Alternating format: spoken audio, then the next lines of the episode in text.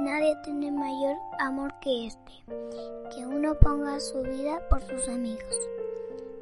Juan 15:13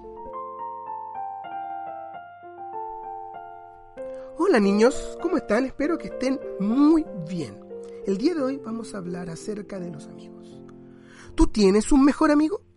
¿Cuál es su nombre? Bueno, en la Biblia nosotros leemos de dos jóvenes que se convirtieron en los mejores amigos. Sus nombres fueron David y Jonatán. David había sido solo un pastor de ovejas toda su vida, mientras que Jonatán era el hijo del rey Saúl. Por lo tanto, tenía una gran posición dentro del pueblo de Israel. Jonatán amó a David muchísimo, especialmente después de que este, David, venció al gigante Goliat. Luego de eso, Jonatán le dio a David algunas de sus pertenencias.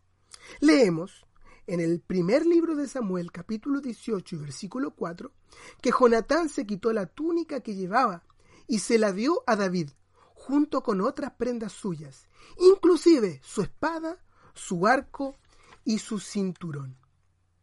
Es maravilloso tener amigos en los cuales poder confiar, amigos a los cuales amar.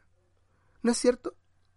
Leemos en el versículo 1 de este capítulo que Jonatán amó a David como a sí mismo.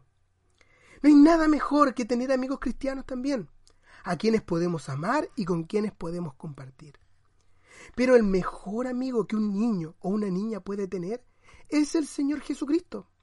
Él quiere ser tu amigo y Él es el mejor amigo que tú jamás podrás tener. Pero, primero que todo, tú debes decirle que eres un pecador y que quieres que Él te quite tus pecados. Él te salvará. Y entonces será tu amigo para toda la vida. ¿No es maravilloso? Él jamás te dejará.